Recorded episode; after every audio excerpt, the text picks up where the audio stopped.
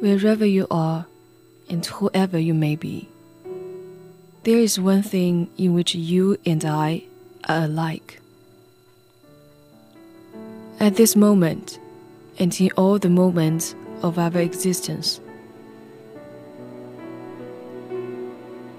we are not at rest, we are on a journey.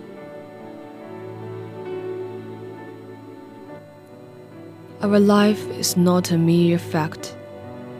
It is a movement, a tendency, a steady, ceaseless progress towards our unseen goal. We are gaining something or losing something every day. Even when our position and our character seem to remain precisely the same, they are changing.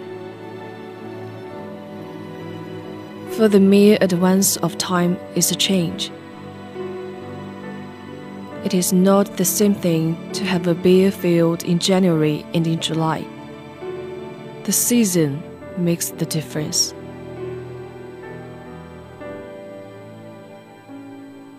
The limitations that are childlike in the child are childish in the man.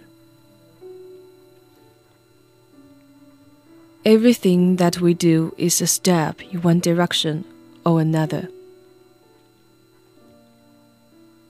Even the failure to do something is in itself a deed.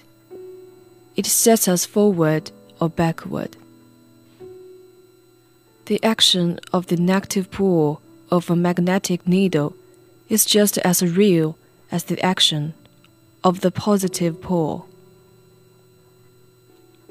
To decline is to accept the other alternative. Are you richer today than you were yesterday? No, then you are a little poorer. Are you better today than you were yesterday? No, then you are a little worse. Are you nearer to the port today than you were yesterday? Yes, you must be a little nearer to some port or other. For since your ship was first launched upon the sea of life, you have never seen still for a single moment. The sea is too deep.